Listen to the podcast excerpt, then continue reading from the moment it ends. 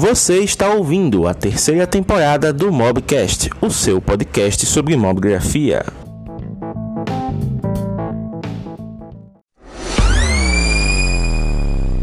Nossa live e vamos começar a nossa live. Vamos começar a nossa live. Olha só que legal. Testando um, dois, teste, teste. Vamos deixar esse comentáriozinho aqui fixado, né? A galera aí chegando. Cadê? Vou mandar pro Vou mandar pra galera massa aqui. Ah, show. Vamos mandando, vamos mandando, vamos mandando. Olha só, cadê a nossa querida convidada? Carol Rodrigues PH. Não. Vou mandar para Carol. Tanto. Olha só, Giovanni Carvalho, Raquel Fernanda, sejam bem-vindos. Pessoal, dá um feedback aí com relação ao áudio. Que hoje eu estou usando aqui a minha interface de áudio para tirar um pouco da, da teia de aranha dela, literalmente. Né? E aí vamos ver se tá tudo ok. Montei a luz um pouco diferente hoje, não vai ter aquele negócio verde incandescente, porque hoje eu não gostei. Olha o Lucas aí, o Ixteará também. Seja bem-vindo. Olha a Carol. Carol chegou, já vou chamar ela aqui da gente. Ó, o Paulo Anderson também chegando. Dá um feedback aí, pessoal, com relação ao áudio, se tá ok. Luciane, Gustavo Pontelo. Caio, já te mandei a solicitação, hein? Só aceitar. Ó, o Júnior Costa chegando também. Jane Mirtes. E boa noite, Caio. Seja bem-vinda. Boa noite, obrigada. E aí, tá tudo ok? Tá me ouvindo direitinho? Tô ouvindo, você tá me ouvindo? Ó, o pessoal tá dizendo que o áudio ok, então, pessoal, ó, o Magusto chegando. Pessoal, vamos dar né, as boas-vindas à nossa convidada. É, fala de palmas, né, Então, uma coisa que eu tava achando muito interessante é que, como a gente tá tendo muitas lives rolando na internet, a própria dinâmica delas mudou. Porque antes o que, que acontecia? A live ela meio que funcionava que nem o Stories, né? Você ou assistia ou você perdia, não tinha como ver depois. A não ser que a pessoa deixasse, mas ela só ficava por 24 horas. Aí o que, é que acontece agora? As pessoas estão deixando a live no IGTV, você pode salvar, deixar vitalício ali. Então o que, que acontecia antes? As pessoas chegavam no começo, ficavam enrolando aqueles cinco minutinhos, né, para ver se chegava o pessoal, para ter gente, para poder assistir a live. Mas que nem o André Vasco falou nos últimos dias, não tem mais necessidade. Quem, todo mundo já sabe quem é convidada, né, pelo nome. Todo mundo vai ter a live disponível depois para ver, então a gente não precisa enrolar aqui. Vamos começar já o nosso bate-papo. Então, mais uma vez, Carol, seja bem-vinda. E para quem não te conhece, por favor, se apresente, faça seu nome, diga que veio. Estamos aqui para conhecer o seu trabalho hoje. Muito obrigada pelo convite. Eu fico muito feliz de estar aqui. A gente estava organizando isso desde o ano passado, né? Foi quando você entrou em contato comigo. Então, gente, eu sou. Meu nome é Carol Rodrigues, eu sou de Minas Gerais. E eu sou jornalista, eu me formei no ano passado e eu sou fotógrafa. E hoje eu vou mostrar para vocês um pouquinho do meu trabalho de um ensaio que eu fiz no, no ano passado, foi um fotolivro, que foi o meu TCC. E nesse fotolivro eu fiz é, releituras de pinturas clássicas, trocando os personagens por pessoas fora do padrão. Essa era a minha proposta. Então, eu fiz oito releituras de algumas pinturas que eu escolhi é, enquanto eu estava fazendo o meu projeto. E eu tive participação de muita gente, foi muito bacana. E é sobre isso que eu vim falar um pouquinho para vocês aqui hoje. Só um segundo aqui, tá, pessoal? Não sei o que está acontecendo. Eu só ver se é cachorro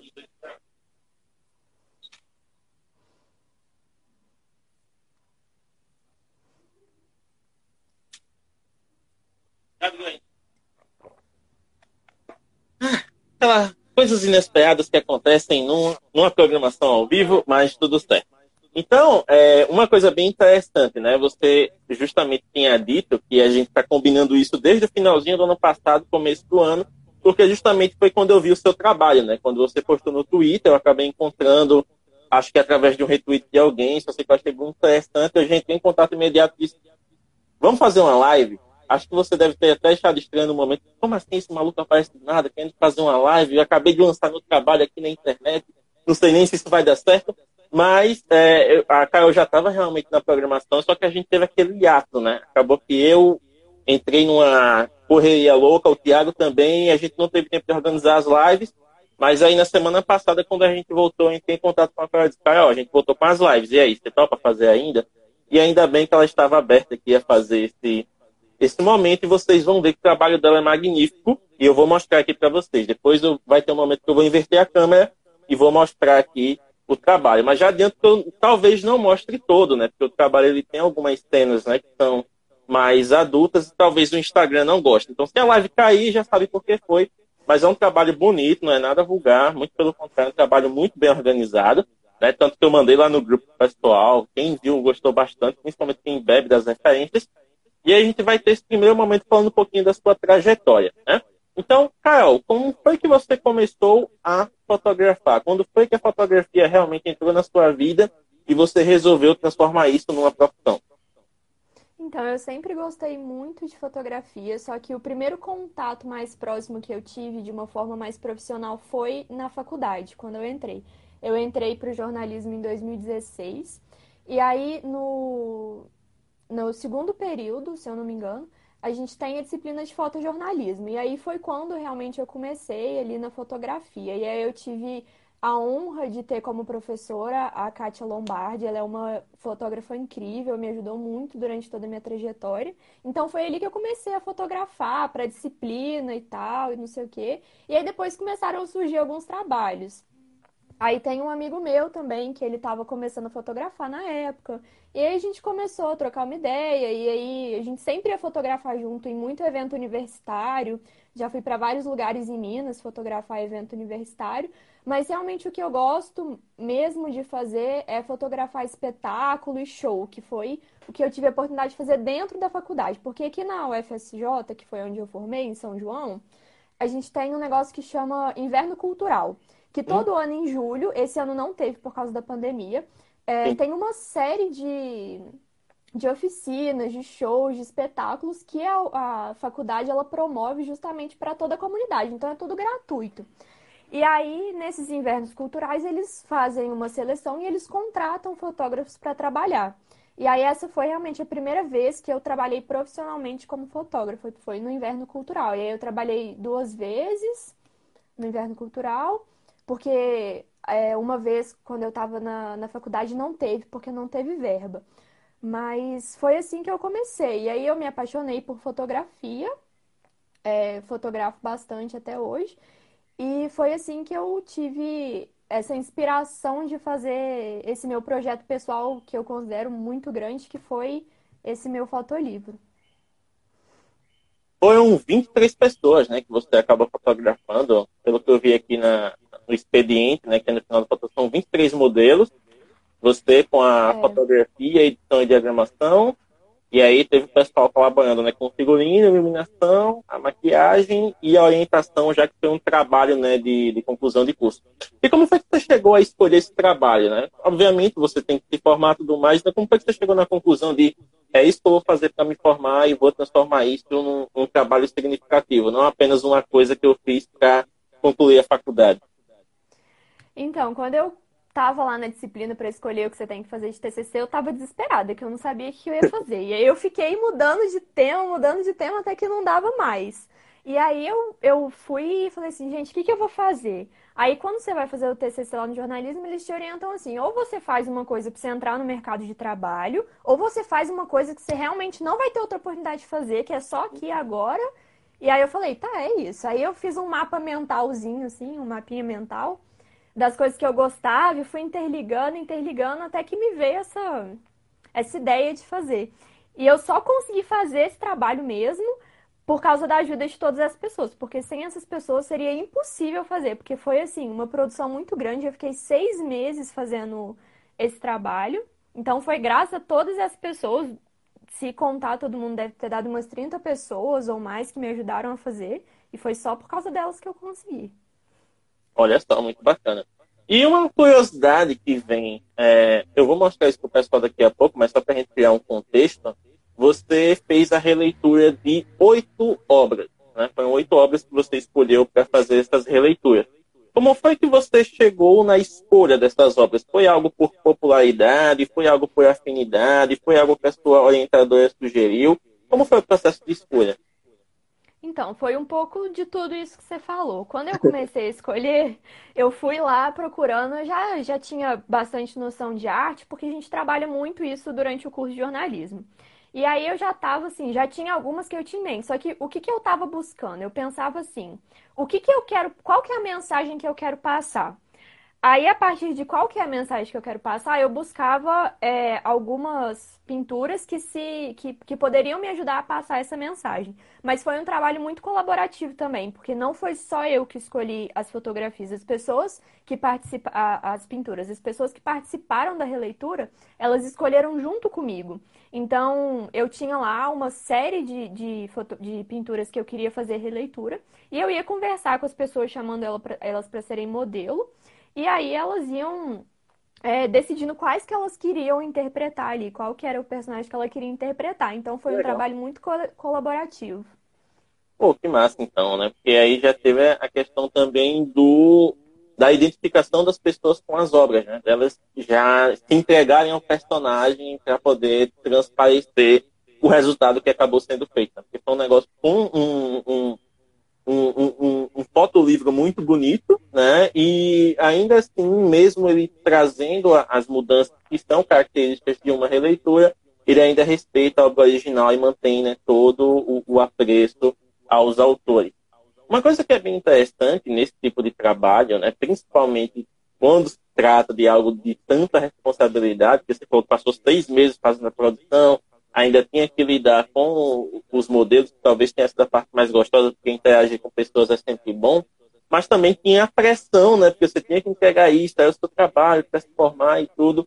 Como, quais foram os principais desafios que você teve na elaboração desse trabalho? Então, o que, que eu vou contar uma história agora um pouquinho engraçada. O que, que aconteceu? Para eu fazer as fotografias, eu precisava reservar uma sala lá do, do meu prédio onde eu estudava, que é uma sala do teatro, porque lá a gente tem um curso de teatro. Aí eles chamam de sala pretinha, que é uma sala, um, ela é grande e ela é toda preta. O teto é preto, a parede é preta e as janelas são todas pintadas de preto. Então, quando você entra e você fecha tudo, fica tudo preto. Uhum. E aí eu, eu tinha que fazer as, as imagens naquela sala, porque foi aquela sala e a iluminação que conseguiram fazer com que eu tivesse aquela ilusão de que não tinha fundo, não tinha nada, que as pessoas estavam ali é, existindo num espaço vazio, literalmente como se fosse uma obra de arte num museu, assim. Então, basicamente, não teve edição nenhuma depois, da, nesse sentido das fotografias. Só que reservar essa sala é muito difícil, porque as pessoas estão sempre usando aquela sala. Aí, eu fiz as, as fotografias mais para setembro, outubro e novembro. Só que eu só consegui reservar a sala por três dias, se eu não me engano. Então eu tive que fazer todas as oito imagens naqueles três dias. E aí, o que, que aconteceu? A gente, eu participava, eu era assessora de comunicação de um projeto da faculdade que chama o iSoccer, que eles fazem é, robôs que jogam futebol. E todo ano tem uma competição da América Latina. E a gente viaja com a, a, a equipe para participar da competição e tal. E no ano passado foi em Rio Grande, no Rio Grande do Sul, que é, é lá embaixo, lá embaixo, lá embaixo. Você desce, desce, desce Brasil. Quando você acha que não tem como descer mais, você desce mais. E a gente foi de ônibus. A gente foi de ônibus e o ônibus não, é, não podia viajar de noite. Então a gente ficou três dias dentro do ônibus até chegar em Rio Grande. Eu não aguentava mais. Aí a gente chegou em Rio Grande e o que acontece era que eles queriam que a gente voltasse de ônibus também mais três dias. Só que se eu ficasse lá e voltasse com ônibus, eu não ia conseguir chegar a tempo de, de, de no meu dia que eu tinha reservado a sala. E aí eu não ia conseguir reservar de novo, eu não ia conseguir fazer as fotos e eu não ia formar. Aí eu fiquei tão desesperada, porque eu ia ter que ficar mais três dias dentro do ônibus para voltar, que eu fiquei assim, não tem condição. Eu vou não vou me formar, vou ter que ficar mais seis meses naquela faculdade. Aí eu tive que comprar uma passagem de avião, voltar de avião. Aí eu tive que é, ir para Porto Alegre, se eu não me engano. Aí de Porto Alegre eu peguei um avião, fui para São Paulo. Aí de São Paulo eu peguei um ônibus e fui para São João. Aí no dia eu cheguei era de noite, aí no dia seguinte eu já tinha que estar tá lá de manhã para fazer as fotografias. Então, esse foi o momento mais decisivo de todos, porque realmente se eu não tivesse conseguido chegar ali naquele dia, eu não tinha conseguido fazer as fotografias e eu ia estar tá lá até hoje na faculdade. Caramba, o, o Arte Registrada, que é o segundo administrador aqui do perfil, tá falando. Imagina a galera três dias sem banho no busão, né? Coisa linda, Gente, e a minha, a minha sorte foi que na primeira parada que a gente fez, a gente dormiu num, num, numa lanchonete grandona. Nessa lanchonete grandona tinha um banheiro que tinha um chuveiro. E tava muito frio, porque era sul, né? Tava muito, muito, muito frio. Aí eu falei assim: não, eu vou tomar um banho, porque eu não consigo ficar sem banho. Aí eu tomei meu banho lá naquele chuveiro gelado, foi horrível. Aí beleza. Aí no dia seguinte, só que ainda tava meio quentinha a água assim, dava para aproveitar. Aí no dia seguinte, quando a gente parou em outro lugar, a gente parou num posto de gasolina que já tava fechado. E o chuveiro era gelado. Tipo assim, um gelo e já tava de noite. Então a sorte foi que é, eu tinha tomado banho no dia anterior. Aí esse dia eu não tomei banho porque não tinha condição daquele gelo.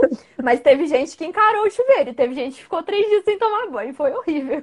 Ó, a Ana Lu Pereira tá falando aqui, foi horrível. Ela tava na viagem com você? Ela tava comigo. Ah, então tem. É, a, até a Ana Paula, ela fez um comentário bem legal aqui, Ana Paula Onstling. Inclusive, seja bem-vinda, vai ser minha colega aí de, de Creators Boost da UP. Ela falou aqui, TCC sem emoção não é TCC, né? Então, todo mundo tem uma história de perrengue para contar. Uh, o MVF, o Marcos Costa falou aqui, né? Parabenizou a gente pela iniciativa das lives.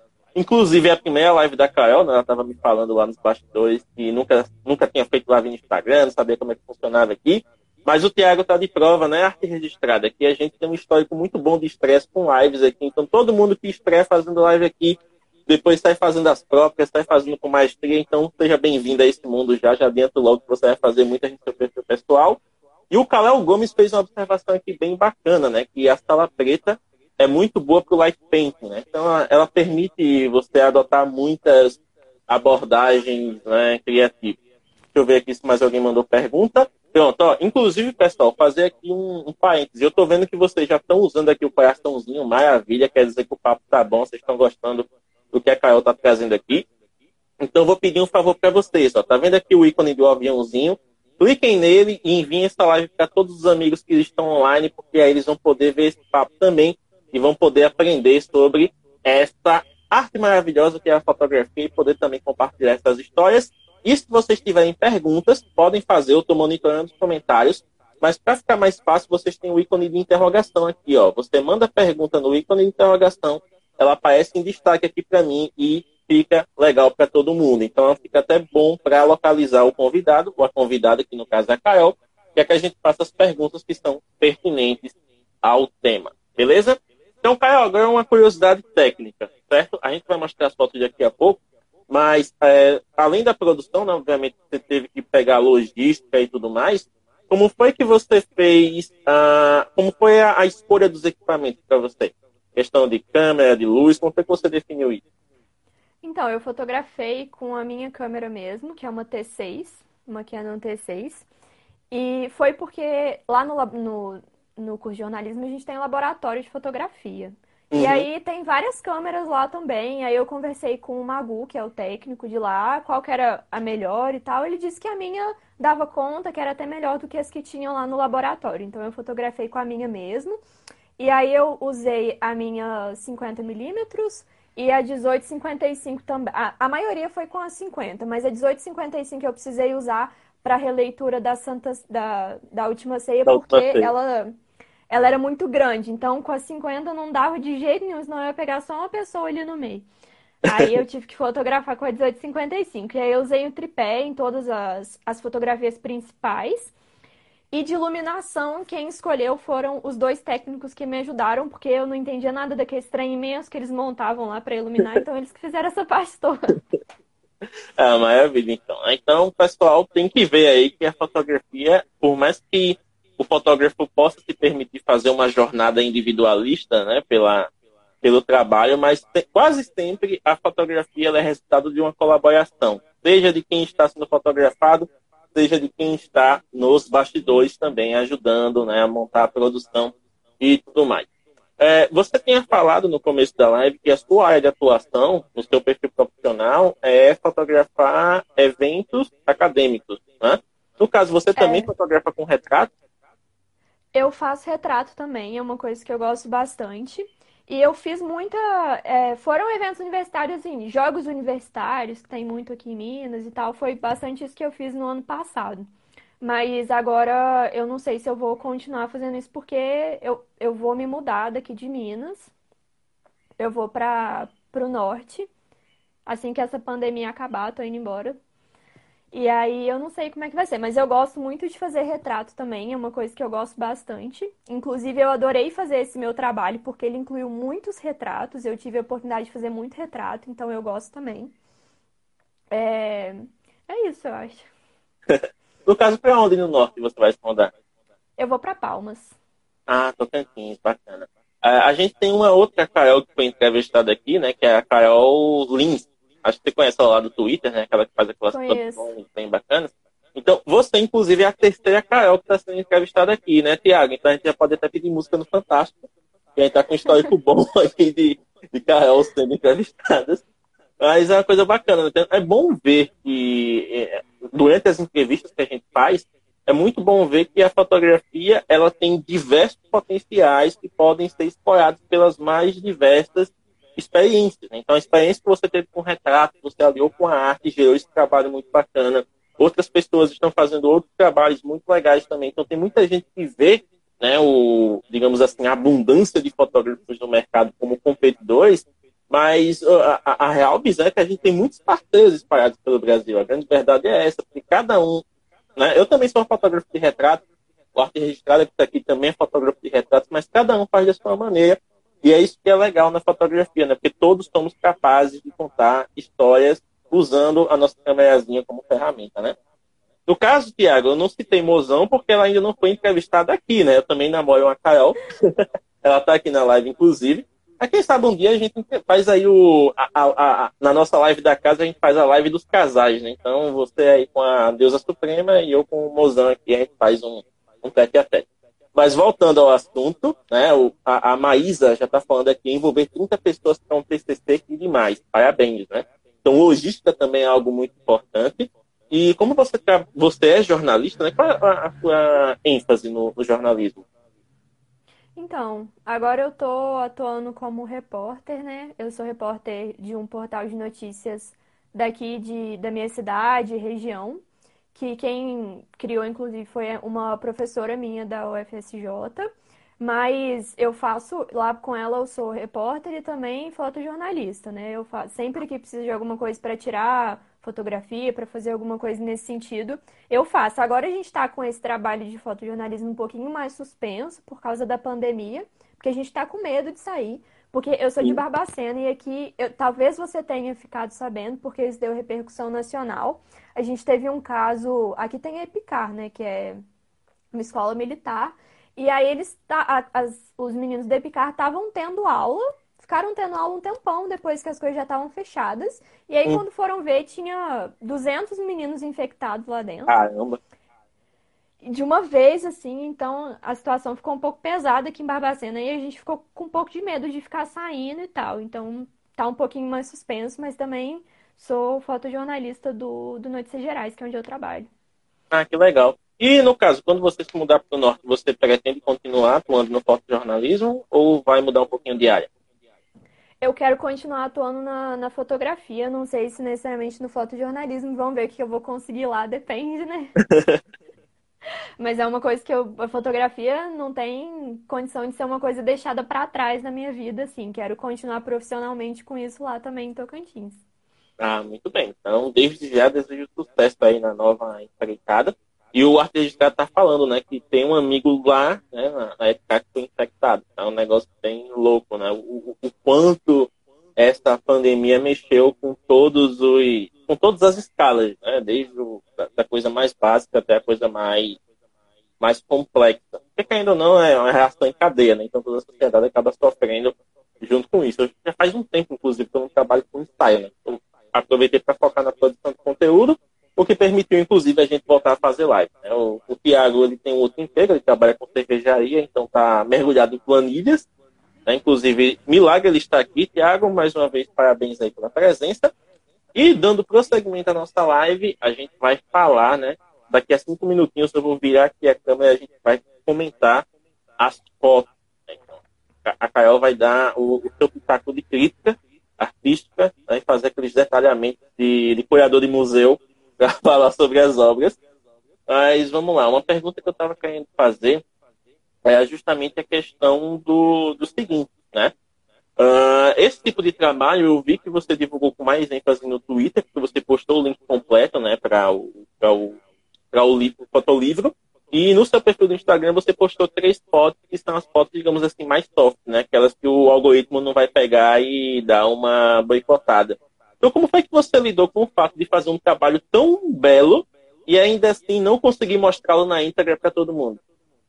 Isso é muito triste, porque até na plataforma que eu disponibilizo o, o fotolivro inteiro, né, para ver, que é o ISU, ele, você precisa ter conta para para ver o fotolivro, justamente porque ele é taxado lá para maiores de 18. Então, eu não, quando eu estava fazendo, eu não imaginei que eu fosse passar assim por ter que ter que passar por as coisas de algoritmo e tal. Não foi uma coisa que pesou e nem que eu pensei, na verdade, quando eu estava fazendo. Mas na verdade eu não postei, ainda não postei as outras imagens, é porque eu fiquei meio desligada do meu Instagram de fotografia por um tempo, mas eu pretendo voltar a postar, inclusive mesmo se eu precisar fazer é, alguma modificação nas imagens e colocar alguma tarja ou alguma coisa assim para eu conseguir postar as outras imagens, eu vou fazer, porque eu acho que, que a gente tem que colocar, e, e se é dessa forma que a gente vai ter que fazer, então não tem muito o que a gente fazer, né? Mas aí eu, depois eu vou postar as outras lá. Olha aí, muito bacana. Então, inclusive, já sigam, tem três, né? Se não me engano, no seu perfil. O rapaz do texto de frutas. Acho, acho que, que são três.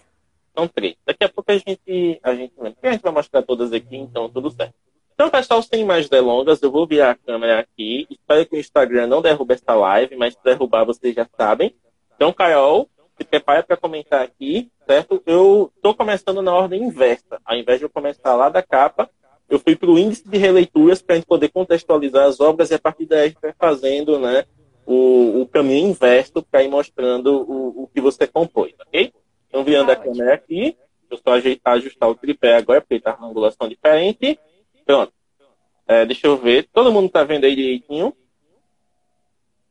Dá um feedback aí, pessoal, se tá ok. Caio, você tá conseguindo acho, ver direitinho? Acho que vai ter que afastar um pouquinho mais a câmera. Afastar? É. Aí, agora tá bom. Ah, então beleza. Aqui tá bem na bordinha da mesa. Só dar um, um apoio aqui mais firme, para não correr o risco do celular cair aqui. Como o Arte Registrada fez na última live dele. Vamos lá. E agora, pessoal, tá de boa? Acho que eu vou até aumentar o brilho aqui da tela compensa mais. Vira, vira o celular um pouquinho para em direção à primeira imagem lá do cantinho. Assim? Aí, pronto. É. Uhum. Ah, o Thiago tá pedindo para subir a câmera. Bicho, se eu subir a câmera, eu vou ter que ficar segurando o tripé com a mão. Esse tripé que eu tenho é um tripé rasinho. Mas eu acho que aqui já dá pra gente comentar. Certo? Então, eu vou passar o mouse aqui por cima. Vocês estão vendo aqui a setinha do mouse. E aí eu vou também falar para facilitar. Então, a primeira foto que a gente tem é o beijo de Gustave Klimt. Né? É uma pintura até que ela é um pouco mais abstrata, né? ela tem vários padrões assim. E você pode contextualizar um pouquinho do porquê você escolheu essa imagem para começar o fotolivro? Uhum. Então, gente, é... eu quando eu estava fazendo a curadoria de qual, quais obras eu ia fazer, foi justamente o que eu tinha falado, né? Que eu ia, estava pensando no que, que eu queria passar com aquela imagem. E aí essa do beijo eu escolhi justamente é, são, são tem duas pinturas, duas releituras que eu fiz que são de casais, porque eu queria inserir casais LGBTs na minha narrativa. E aí, quando eu fui fazer o fotolivro, eu escolhi essa para ser abertura, porque eu queria dar digamos assim, um, um suspense para as imagens principais, que eu, são duas que eu considero principais aqui na, na minha narrativa. E aí eu queria, assim, que já de início as pessoas entendessem qual que era o, o sentido desse fotolivro, que era trazer realmente é, pessoas fora do, pra, do padrão para o centro das narrativas. Então, já no início a gente tem um casal LGBT justamente para entender, para as pessoas entenderem já qual era o objetivo da minha narrativa. Olha só, bacana. Uh, o, a segunda foto é uma foto que é bem famosa, né? Todo mundo que estudou o mínimo de arte já viu essa foto aqui, que é a moça com brinco de tela, né? Do Vermeer. E ela é uma foto que usa muito bem o princípio da sala preta, né? Porque o fundo dela é todo, todo escuro e ele evidencia muito bem o jogo de luzes em cima da, da, da modelo aqui no caso. Qual foi a, a adaptação que você fez para poder transformar essa, essa pintura na foto do projeto? Então, essa pintura ela tem uma, uma história, essa foto que eu fiz, ela tem uma história um pouco engraçada. Que o nome da pintura é Moça com Brinco de Pérola. Aí, beleza, achei uma modelo que topou fazer, super interessada, não sei o quê. Nem perguntei se ela tinha furo na orelha, porque eu achei que ela tivesse. Chegou lá na hora, na hora que eu fui montar é, as roupas nela, colocar tudo, ela falou que ela não tinha orelha furada. Eu tô assim, meu Deus do céu. não é possível que eu escolhi a única pessoa, na, a única mulher na cidade que não tem orelha furada para botar o brinco de pérola. Aí eu fui, tive que fazer uma, uma gambiarrazinha, assim, coloquei o brinco mais ou menos dentro da orelha dela, mas deu tudo certo. E aí, enfim, nessa releitura eu peguei uma, uma mulher negra para fazer. E o que eu queria justamente é. Na hora, tá vendo que tem o. Tem um lenço amarrado assim, um lenço azul, e tem caindo assim da cabeça dela para trás. Eu queria justamente que essa parte que tivesse caída desse ênfase no cabelo da pessoa. Então, quando eu escolhi essa imagem, eu já, já idealizei isso na minha cabeça. Uma mulher que fosse negra e que pudesse exibir o cabelo dela ali da forma como ele tivesse, seja em trança, seja natural, da forma como, como tivesse o cabelo. E aí foi isso que, que eu fiz na releitura. Poxa, que massa. Então, a terceira, a gente tem aqui a Grande Odalisca, né, do Jean Augusto Inglês. É inglês, não sei a pronúncia desse negócio. Mas temos aqui uma foto também que ela é bem característica, né? evidencia a anatomia, temos também o uso do fundo preto ali, né, com vários tecidos e adornos ao redor. E aí, como foi que você decidiu adaptar essa, essa pintura no projeto? Então, no início, quando eu peguei essa pintura, a minha ideia era fazer com que a, a modelo fosse uma mulher mais velha. Eu queria uma mulher mais velha para fazer essa pintura, era isso que eu queria. Mas eu não conseguia achar em tempo hábil uma mulher mais velha que é, aceitasse posar para mim desse jeito, nua, né? Então, a releitura dela que eu fiz foi em homenagem ao Rick, que é o modelo. E o Rick, ele me ajudou muito, muito, muito, muito. Ele foi uma das pessoas que mais me ajudou nesse TCC, porque ele me ajudou a fazer todos os figurinos. Então, tudo que. Todos os figurinos de todas as fotografias fomos eu e o Rick que fizemos. A gente fez todos. Inclusive a da primeira, que é o beijo, que foi uma manta enorme. A gente ficou costurando aquela manta, não sei por quantos meses.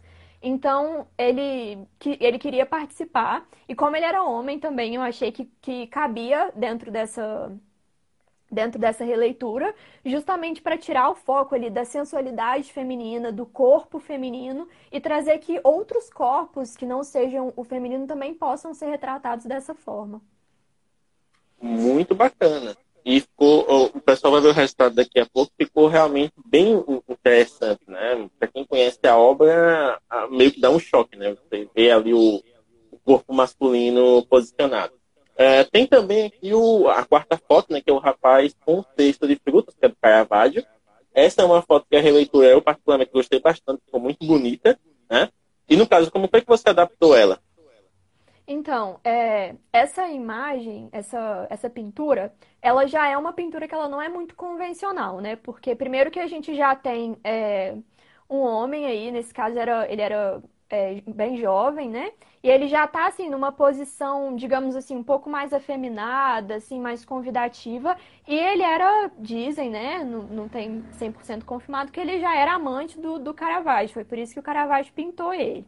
Só que aí, quando eu tava conversando com o modelo que fez essa, essa pintura, essa releitura comigo, eu, foi o que eu falei, que negócio de ser colaborativo. Eu mostrei para eles várias, várias pinturas que eu tinha escolhido e falei, olha, você pode escolher que você achar que vai te representar melhor, que você vai se sentir melhor representado.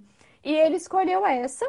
E eu também queria que fosse uma pessoa negra ali, ou uma pessoa mais que não tivesse é, tantos assim, que não fosse que tivesse mais características andrógenas ou uma pessoa negra para representar.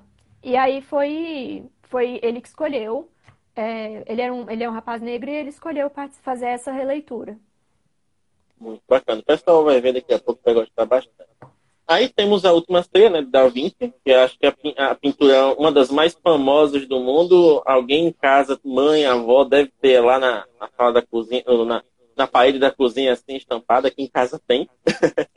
E é uma, uma pintura bem famosa justamente né, porque representa lá o, o último momento de interação entre Jesus e os apóstolos e você consegue ver toda a tensão ali, né? A galera discutindo, dedos sendo apontados, os braços sendo esticados, é uma coisa bem louca. Como foi que você decidiu adaptar essa cena tão tradicional? Então, de início eu não ia fazer ela, eu nem tinha pensado em fazer. E foi a, a minha amiga Nolu que sugeriu de eu fazer ela. Eu falei assim: você tá doida? Olha só o tanto de gente que tem aqui nessa pintura. Nunca que eu vou conseguir reunir isso tudo de gente na mesma hora, no mesmo lugar para fazer. E essa mesa, onde que eu vou arrumar essa mesa? O que, que a gente vai fazer? Aí, e esse tanto de figurino, como é que a gente vai fazer também? Aí, quando eu fui com o Rick, que a gente foi vendo os tecidos que tinham disponíveis, que eu não comprei nenhum tecido, todos os tecidos que eu usei eram da UFSJ, que estavam lá disponíveis. Aí a gente viu que a gente ia conseguir o tanto de tecido suficiente. Eu falei, então tá, então bora fazer. E aí convidei as meninas para participarem. E o, o, todas, essas, todas as, as, releituras que eu fiz tiveram um perrengue, né? Todas. O perrengue, o perrengue dessa foi que na hora a gente não tava conseguindo. A gente ia pegar uma mesa que tinha lá no, no, no negócio de cenário do teatro, onde ficava todos os trens de cenário. Só que a mesa tava. Não tinha como a gente pegar a mesa, porque ela não ia sair de lá de jeito nenhum. Tava cheio de coisa em cima, não dá para pegar. Eu tô assim, pronto, o que, que a gente vai fazer agora? Aí a gente pegou é, tipo uns palanques que tem lá pro, pro, pro curso de teatro também, a gente tava tentando montar, tentando montar. A gente ficou uma, uma hora e meia, no mínimo, tentando montar para ficar parecendo uma mesa e botar o paninho por cima. Aí eu falei, tá bom, se a gente não conseguir montar esse negócio, eu vou fazer essa releitura igual um piquenique. Vai todo mundo sentar no chão e vai ter o piquenique da Santa Ceia. É isso. E eu queria mesmo fazer com, com todas as pessoas, é, mulheres, para mostrar que as mulheres também podem ser protagonistas da história, né? Que não são só os homens que são protagonistas. Olha só, né? é, é, é, é, do, é da necessidade que surge a criatividade, né? Então já tinha o plano B preparado. Aqui a gente tem a, a Vênus de Urbino, né, do Tiziano, que talvez seja uma das fotos que pode ser problemática, porque é a que o Nu está mais evidente, mas ainda assim é uma composição muito bonita. E a gente tem Vênus, né? Vênus é, na mitologia se refere a Afrodite, né? Que é a, a deusa do amor e tudo mais. E nessa, nessa pintura ele está bastante evidenciado a questão da forma, né? Evidenciando o corpo, a beleza e tudo mais. Então, como foi que você resolveu adaptar essa foto para os tempos atuais e dentro da sua proposta? Quer dizer, essa imagem, né? Dentro da sua proposta. Essa, essa pintura eu escolhi ela mesmo sabendo que eu ia talvez eu teria um pouco de dificuldade de conseguir uma mulher para posar nua para mim desse jeito, né? Mas até que não foi difícil. A Suzana é uma fofa, ela é muito, muito, foi, ficou muito feliz de, de ser chamada para fazer, porque ela já trabalhava com nu algumas vezes, ela era estudante do teatro e ela já, já posava algumas vezes. E ela é uma mulher negra e ela é uma mulher gorda. E ela não teve problema nenhum em posar para mim desse jeito. Ela gostou do, do convite, porque ela, ela falou que ela, que ela gosta de, de posar quando ela sente que o seu corpo está sendo representado ali.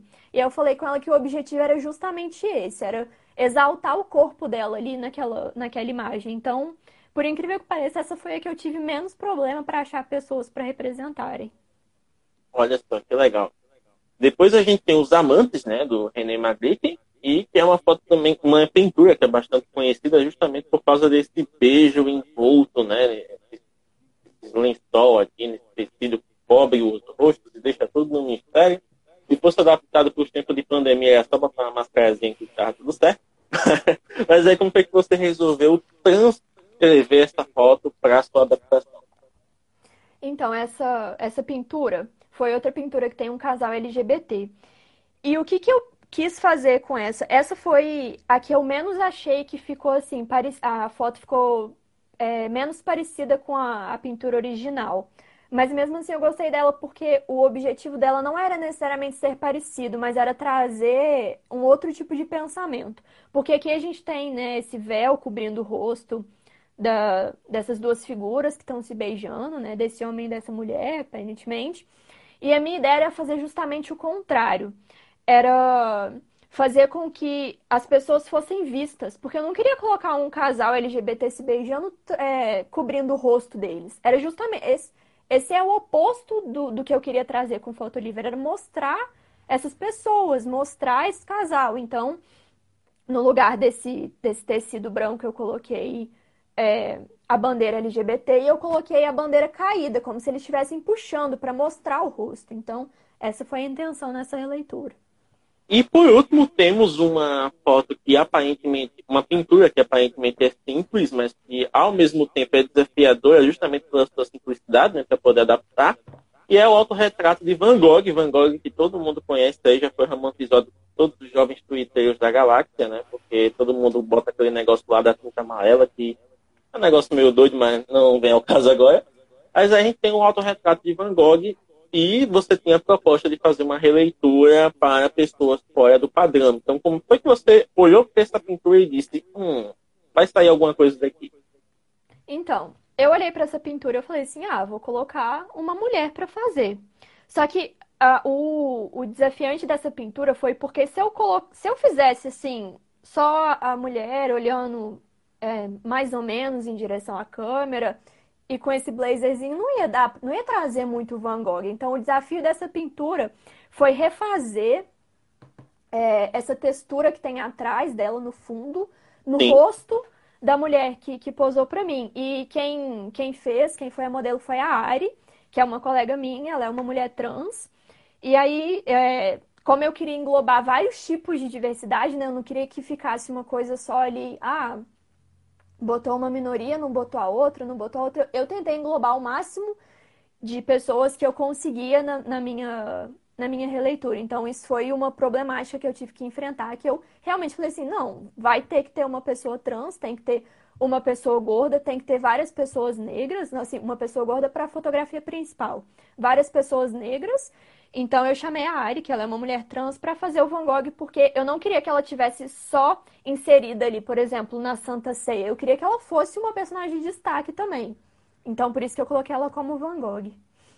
Olha só. Então, a partir de agora, a gente vai aqui ver né, a, a, as, adapta as releitura, adaptações, as releituras que a Carol fez do seu trabalho. Então, eu vou só passar aqui mais uma vez para vocês fixarem as pinturas na mente, né? Sendo que a gente vai começar aqui, como a gente está indo na ordem reversa, a gente vai começar por Van Gogh e vai até Clint, né, na última imagem, se o Instagram não nos derrubar.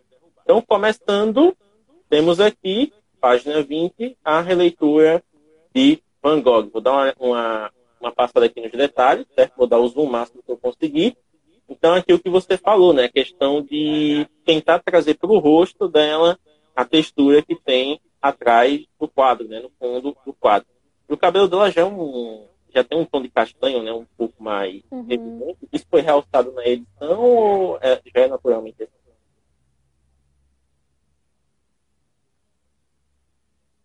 Alô? É, Carol? Eu, eu achei que tivesse ficado sem áudio, acho que deu um problema aqui, mas agora já voltou. Tá me ouvindo agora? Não, eu tô falando que até em, em relação né, com a pintura original, ela tem um tom de castanho também, que obviamente é mais fraco, né? É, comparado do Van Gogh, que é uma coisa bem, é, digamos assim, evidente. Mas é o que eu estou perguntando, é se na edição você tratou a cor do cabelo dela para realçar mais um pouco ou se isso é o natural dela? Não, esse cabelo é o natural. E ele foi realçado aí mais por causa da iluminação, né? Porque em todas as imagens a gente usou uma iluminação amarela. Então acho que deu uma realçada na cor justamente por causa da iluminação, mas na edição não muito bacana. E aqui temos a última parte que mostra realmente né, o, o autorretrato mais próximo daquilo que aparece na pintura. Então vocês veem que a Carol ela usou bastante na abordagem, né? além de trazer o, a, a, textura do fundo para o rosto, né, para o sujeito, ela além da pose que estava lá, ela trouxe variações justamente para explorar o potencial. Inclusive esse trabalho pode ser uma aula, né, de como fazer releituras, porque tem muita gente que diz, nossa, vou fazer uma releitura de um fotógrafo que eu gosto, e aí vai lá e simplesmente copia. E aí, cópia já é um negócio um pouco mais, menos elaborado. Né? Você pode fazer a cópia como estudo, mas a releitura, ela realmente necessita que o artista ele coloque a sua experiência ali para transformar aquilo que já existe em algo novo. A gente já vê um exemplo bem bacana aqui. Até agora o pessoal está então, gostando muito. Só uma curiosidade que é, eu fiz a, a imagem principal de todas, né? Mas aí o fotolivre ia ficar com oito imagens. Então eu fiz essas outras justamente para enriquecer o trabalho. E uma outra característica que eu queria trazer era justamente a questão é, da pintura ser uma arte que não foi feita para ser reprodutível, né? Que ela tá lá, você pinta aquele quadro e é aquele quadro. Você pode ter algumas cópias, mas aquele é original em contraponto com a fotografia, que é uma arte que ela já nasceu para ser reprodutível, ela já nasceu para ser reproduzida. Você pode fazer uma cópia de uma imagem quantas vezes você quiser. Então, é, essas imagens pequenininhas que tem em todas as releituras são justamente para trazer é, essa ideia da, da fotografia como uma arte reprodutível, desse caráter inerente da fotografia é, de, sendo reprodutível. Por isso que também tem essas imagens pequenininhas excelente abordagem né, para solucionar esse problema do, do enriquecimento. E aí, só mais uma coisa, ah, eu tenho o fotolivro impresso aqui, e aí eu vou pegar essa primeiro. É, o objetivo delas entrarem desse jeito é justamente ter essa parte aqui toda preta e essa primeira imagem para as pessoas já ficarem assim, pensando qual que vai ser a próxima releitura. Então, você olha essa imagem aqui e você pensa, hum, qual que será que é a releitura que, que, que vai fazer, né? Aí vira a página, aí aqui tem a imagem principal e aqui as outras pequenininhas. Então essa primeira ela é para dar uma antecipação assim, para não mostrar de cara e para as pessoas terem o prazer de tentar descobrir qual que é também. Ah, que massa. Então vamos passar para a próxima aqui, né, para a gente otimizar o tempo. Deixa eu dar o zoom. E aqui temos a releitura dos dois amantes, né? que é o que você falou que você tentou evidenciar ao máximo o rosto ao invés de esconder. A gente já tem aqui a questão da, da bandeira né, sendo evidenciada, e aqui uhum. a releitura, então, o zoom menor aqui, né, no caso aqui do, dos frames, né, dos amantes aqui interagindo, e a releitura, né, já que você falou que a última é sempre a, a releitura né, mesmo da, da, da pose original, aqui os amantes, que ao invés de estarem cobertos né, pelo véu, eles estão se mostrando sem medo de ser infeliz. Uma abordagem bem bacana também. O pessoal está dizendo aqui lindo demais. Né? já está conseguindo mais alguns fãs, Daqui a pouco você vai ter que fazer uma segunda edição do, dos fotolivros para vender para o Brasil. Que vai ser sucesso. A gente está com 12 minutos restando, então eu vou dar uma passada no, nas imagens para a gente poder contemplar todas aqui. E aí, à medida que você for querendo dar alguma observação mais rápida, você pode pontuar, tá, Carol? Tá bem. Tá, pronto. Essa aqui eu vou tentar dar o zoom com cuidado para o Instagram não reconhecer, mas vamos lá. Essa é a Vênus, né? Essa é a Vênus. Ah, legal que a luz já está bem, que está estourando aqui. Então tá ótimo. Já está fazendo seu papel, a minha luz de apoio. Nós temos aqui, né? Então, a, a foto ela já está bem similar, né? O que era visto lá, só não, não tem os elementos de fundo, né? Que eram coisas mais uhum. supérfluas. E aqui a questão dos closes, né? Tem um close aqui meio rosto e outros que mostram, né? Também o cabelo e tudo mais. Essa aqui já é a área de atuação do Tiago, do arte registrado. Ele já deve aí estar tá fazendo umas observações bem positivas com relação à, à abordagem, né? mostrando que o, o corpo gordo também pode ser sensual, né, que é uma coisa que justamente para fugir do padrão, inclusive é uma curiosidade da arte, né, na, no século XVI, XVII, por aí, o padrão de beleza, as mulheres que eram consideradas belas, tinham esse padrão de corpo. Pessoas hoje, né, como a gente tem as modelos e tudo mais, elas teriam hum, chutadas para escanteio. Ninguém daria a mínima para elas por serem muito magras. Ó, já falou aqui, apaixonado por essa foto, representatividade é tudo. Então, mais um, um clique excelente aí da, da obra, né? E aqui nós temos a. Agora vem um negócio aqui bacana, que são os detalhes da Santa Ceia. Uhum. Olha só, né? Aqui eu estava falando da galera discutindo e tudo mais. Olha só. Pronto, aqui a gente tem a parte completa. Mais um, um detalhe aqui da, dos personagens, né? E a foto completa. E olha que fotão, gente. Olha só que legal. Essa foi a minha preferida também. Justamente pela complexidade, né? E uhum. os perrengues que você passou para chegar nesse resultado que ficou muito bonito. Valeu a pena. Valeu a pena. Olha só que bacana. Essa aqui é a cansada do rolê, ó. Tá querendo ir pra casa antes aqui. aqui do, do lado. Mas ficou muito bacana, porque todo mundo tá fazendo uma coisa diferente e, uhum. e tá bem compatível com a original, né? Então, é, todo bacana. mundo tentou realmente interpretar o papel ali. Muito bacana.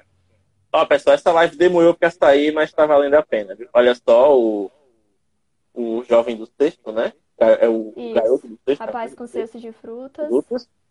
Essa é uma das fotos que eu mais gostei, porque realmente é, ficou uma coisa original, poderia ser um retrato assim, que se você jogasse solto, iria ter a sua, sua, o seu senso estético atrativo e tudo mais, e ao mesmo tempo, quando você sabe que é uma releitura, você linka né, a questão da, das gerações, da, das interpretações e tudo mais, e essa foto ficou muito bacana, a expressão do modelo, né, o traço uhum. em evidência, a sombra que está deixando ele né, bem misterioso ao mesmo tempo, que é algo que a original não tem, a original já é justamente mais clara, né? Mais evidenciava todo o rosto, cabelos e tudo mais, e que você conseguiu dar um ar de mistério justamente pelo uso da sala preta, né? Ficou bem bacana. Sim. Essa que legal. O Thiago já tá querendo repostar a foto depois, né, Carol? Isso À vontade. Pronto, essa aqui é a do. da. Da Odalisca. Da Odalisca. Olha só como ficou bacana passar para a foto inteira, né? Aqui. Olha só que legal. Ela ficou muito expressiva, né? Uhum. No caso, esses no, ao redor dos olhos foi ele mesmo que montou? Foi, a gente queria dar é, um outro toque também, um toque pessoal, assim. Aí a gente deu uma brincada com maquiagem, com essas coisas. Ficou muito massa. Pessoal, para quem quiser ver na íntegra depois, acabou a live, manda um ADM aqui para mim ou para Carol. Fica para a Carol, porque ela vai sentir muito feliz em poder compartilhar mais o trabalho. E ela manda o link para vocês do estudo, para que vocês possam ver lá com todos os detalhes, dar zoom, ver tudo bonitinho. Porque aqui, né? A não, não tem como mostrar a magnitude realmente do trabalho do jeito que ele é. Melhor que isso, só se tiver com foto livre em mão. É. Mas pode, podem me, me mandar mensagem que eu mando o link. E vai valer a pena, eu juro, porque vendo na tela do computador mesmo você fica outra coisa. Vocês vão poder ver mais detalhes. E aqui a moça do brinco de pé, essa eu vou ter que dar zoom. Ó, a, a né, falou que nessa foto ela teve que fazer uma gambiarra para colocar a, o brinco aqui na orelha dela, porque ela não tinha orelha apoiada. Mas, cara, você vai aprender uma expressão agora que você vai usar pro resto da sua vida e vai parecer muito mais competente tecnicamente. O Tiago, ele essa expressão, ele diz o seguinte, nunca fale gambiarra. Você chega para o cliente e diz, olha, estou usando aqui um RTA, é um recurso técnico alternativo. Então fica bem mais difícil. e você Adorei, passa vou usar. aquela impressão de que sabe o que está fazendo. Então, mas olha só, a, a representatividade né, que ela tinha falado, porque na obra original a gente tem um pano, né, que, que ele cai por aqui. Aí, nesse caso, ela resolveu usar o evidenciar o cabelo da modelo, né, já que a gente tem essa questão da, da modelo ser negra, né, que faz um contraponto com a obra original, e ao invés de esconder os traços, né, sendo que na obra original o brinco de pérola é o, o sujeito, né, a moça do brinco de pérola, que ainda ou não, o brinco tem o seu peso, mas aqui é a, a própria modelo ela se torna também a protagonista com mais ênfase justamente por causa dos seus traços, das suas características. E aqui mais uma uhum. vez mostrando os detalhes, ó, o brinco lá, ficou, né? Fixo. Parabéns para ela pelo RTA, ficou muito competente. Muito obrigada. e aqui, olha só a evidência do cabelo. Essa foto aqui ficou muito legal. Né? Ela é uma foto que, ao mesmo tempo, ela é muito subjetiva, né? Então, deixa a gente curioso, né? A intenção que você teve de despertar a curiosidade, ela foi bem atingida. Uma pena que o pessoal que vai estar no podcast depois, eles vão estar ouvindo isso, mas não vão estar vendo, né? Na verdade, vão que eu vou deixar o link lá na descrição. É, aí só a galera clicar e acompanhando. Verdade. E aqui temos o, a foto do Clint, ou a, a imagem do Clint, né? Que é o casal se beijando. Olha só que legal. Olha só. Ah, não, essa sequência ficou muito fofinha, velho. Ficou. Começa todo mundo sério aqui, vai sorrisinho, aí vem sorrisão. Não, isso aqui é o, o ápice do, do casal romanticamente ali Aham. conectado. Isso é muito E essa menina, essa menina quase desmaiou, porque a luz que fica, essa luz é, amarela, ela é muito quente, tava muito calor dentro da sala, então foi. Nossa, Ela quase desmaiou. mas valeu a pena, hein? Olha aqui o resultado final. Valeu, essa manta eu costurei ela inteira junto com o Rick. Caramba, olha aí que legal. E ficou muito bacana isso aqui. né? Então vocês veem o, o peso que essas interpretações tiveram. Elas, elas sozinhas, né, elas individualmente, elas já têm um, um peso bem significativo, mas compiladas nesse, nesse fotolivro, elas trazem um significado ainda maior. São oito releituras com pegadas distintas, mas que ao mesmo tempo elas se complementam. E é o Thiago está perguntando aqui, Carol. Quantos meses você passou por essa manta? Então, é porque a gente teve que achar os tecidos, aí descosturar, porque eles estavam costurados em outras roupas, e aí depois costurar nessa manta, então aí foi uns dois, dois meses e meio, mais ou menos.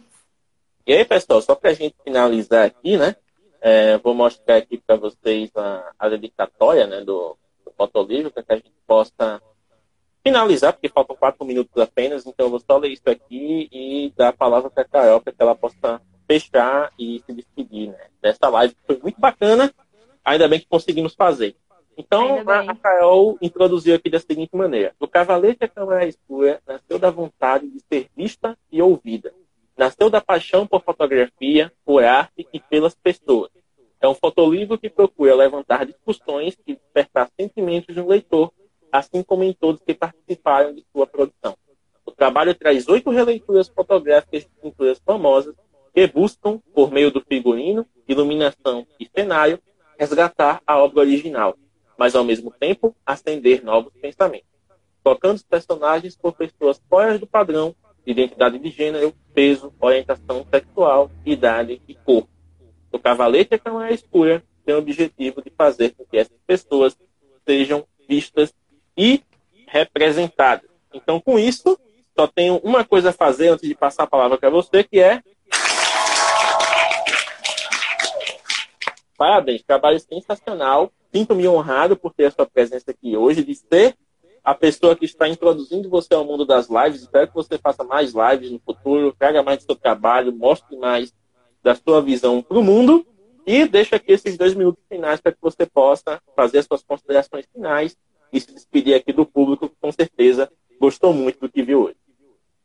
Eu agradeço muito pelo convite. Eu gostei muito quando você fez o convite vários meses atrás. Estou gostando muito de participar da live agora. Muito obrigada a todo mundo que acompanhou. Espero que depois vocês possam entrar lá e ver direitinho. Façam o, o login no site, gente. Vai valer a pena para ver as imagens. Basta logar pelo Facebook, no- vocês usam para É. alguma coisa na vida.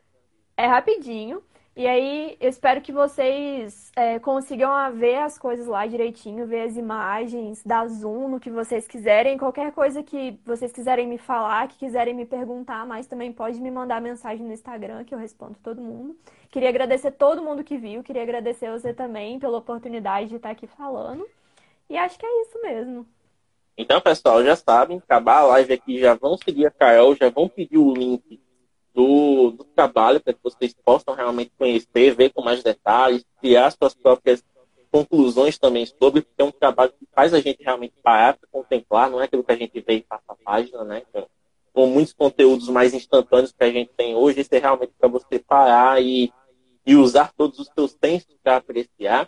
Carol, mais uma vez, obrigado pela presença. Isso aqui vai virar podcast depois, então se você quiser enviar para os amigos, vai ficar salvo. Vai ficar salvo aqui também, então você- assim que ficar disponível, você pode lá repostar nos seus stories, copiar o link, mandar no, no Twitter a galera, mandar no, nos seus grupos de WhatsApp. Já vi que quem participou do trabalho que estava aqui comentando já vai compartilhar por conta, porque gostou muito de ter as lembranças né, da, da produção e tudo mais. E é isso. Então, a partir de agora, eu vou só esperar aqui o vídeo ficar disponível para poder baixar e transformar em podcast. E descansar, porque a partir de segunda começa o Creators Boost, e aí é um, é um trabalho que a gente vai fazer aqui para elevar o, o Mobgrafando como projeto, aprendendo aí com grandes pés do marketing, de influência e também de produção de conteúdo. Então, Carol, um bom fim de semana para você, um bom descanso aí, que você aproveite bem né, o, os dias pré-mudança. E qualquer coisa precisando, estou à disposição também, beleza? Tchau, gente. Muito obrigada por tudo. Tchau, Até tchau.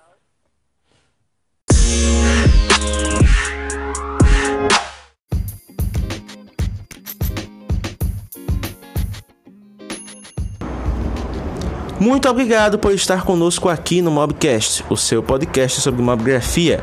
Compartilhe este episódio com outras pessoas para que elas possam aprender sobre o tema e envie a sua mensagem de voz para participar dos próximos episódios. Você pode enviar esta mensagem através do Anchor FM, se você usar a plataforma, ou através do nosso grupo oficial no Telegram. Visite o nosso Instagram, instagram.com mobgrafando para saber mais detalhes. Até a próxima e até mais!